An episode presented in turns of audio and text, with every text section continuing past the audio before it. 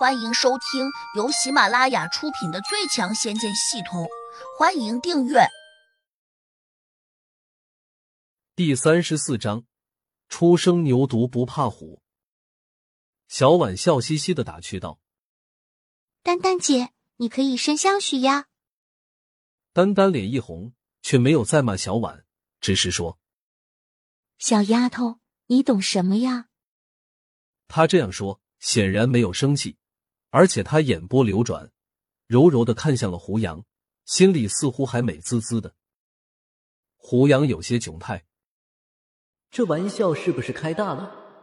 哪知小婉却又故意用轻视的目光盯着丹丹说：“我的丹丹姐，你没这个命，就算你想嫁给我胡杨哥，也不可能。”丹丹有些不高兴，嘴上却说：“为什么？”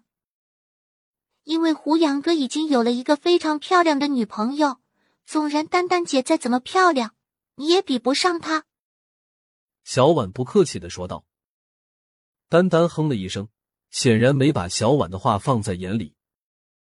郑勇趁机说：“情人眼里出西施，我认为丹丹就是最漂亮的，在天底下还有谁比她更漂亮啊？”他这个马屁拍的非常及时。丹丹立时露出了满意的笑容。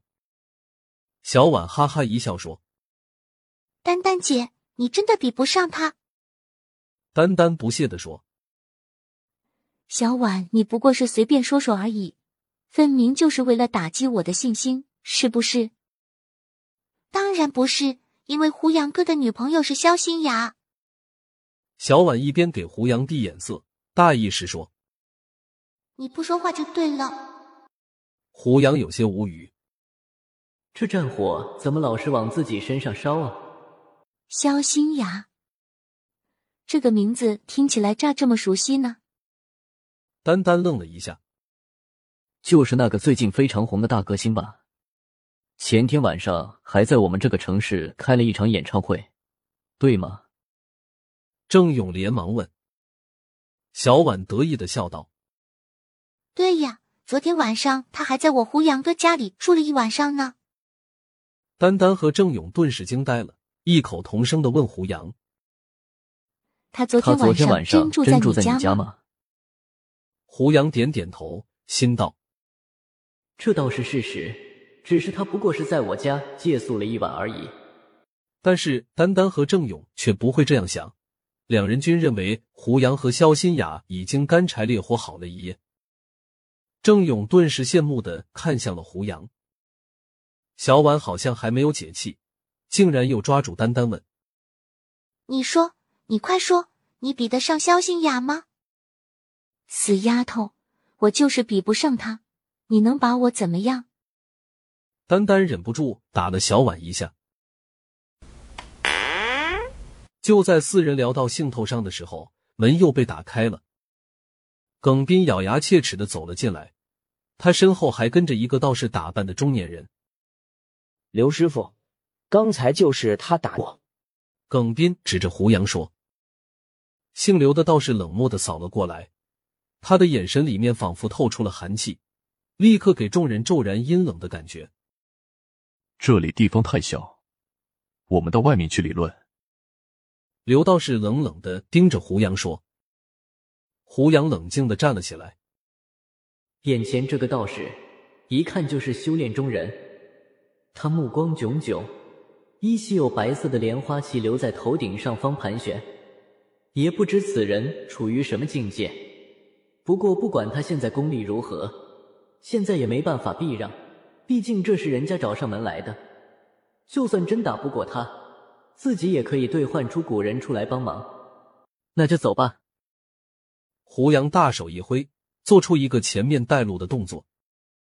小婉跳了起来，大声叫道：“胡杨哥，我跟你一起去。”小婉，你留在这里等我回来，我不会有事的。胡杨回头看了他一眼，安慰道。耿斌在旁边冷笑道：“你以为自己还能够回来吗？”顿了顿，他又对刘道士小声说。刘师傅，你只管把他往死里打，我已经通知了警察，等他们来了，我就说是这小子先伤害了我。刘道士点点头，低声问：“耿少爷，你是不是弄错了？这小子看起来并不像很厉害的样子啊。”耿斌抬起受了伤的手，辩解道：“他刚才可厉害了，只用了一根筷子就把我的手掌给打穿了。”刘道士很不屑的说：“这只能说他有些力气，速度较快罢了。”胡杨的脑子里面突然响起“嘟”的一声轻响，来自刘同的轻视加五百六十六。胡杨顿时愣住了，他心里不禁喜忧参半。喜的是竟然一下找到了这么多点数，忧的是这个数字不小啊，可能说明此人的功力可能不低啊。当然，也可能是他的地位高。虽然自己有降火术，但不能当着众人的面将他一把火烧成灰吧？当然，这降火术用来烧那种不动的东西，倒是可以，但用来直接烧活物却未必行。想到这里，胡杨变动了兑换古人的心思。谁知他往脑中系统查看的时候，却发现兑换古人那个光条依旧一片昏暗。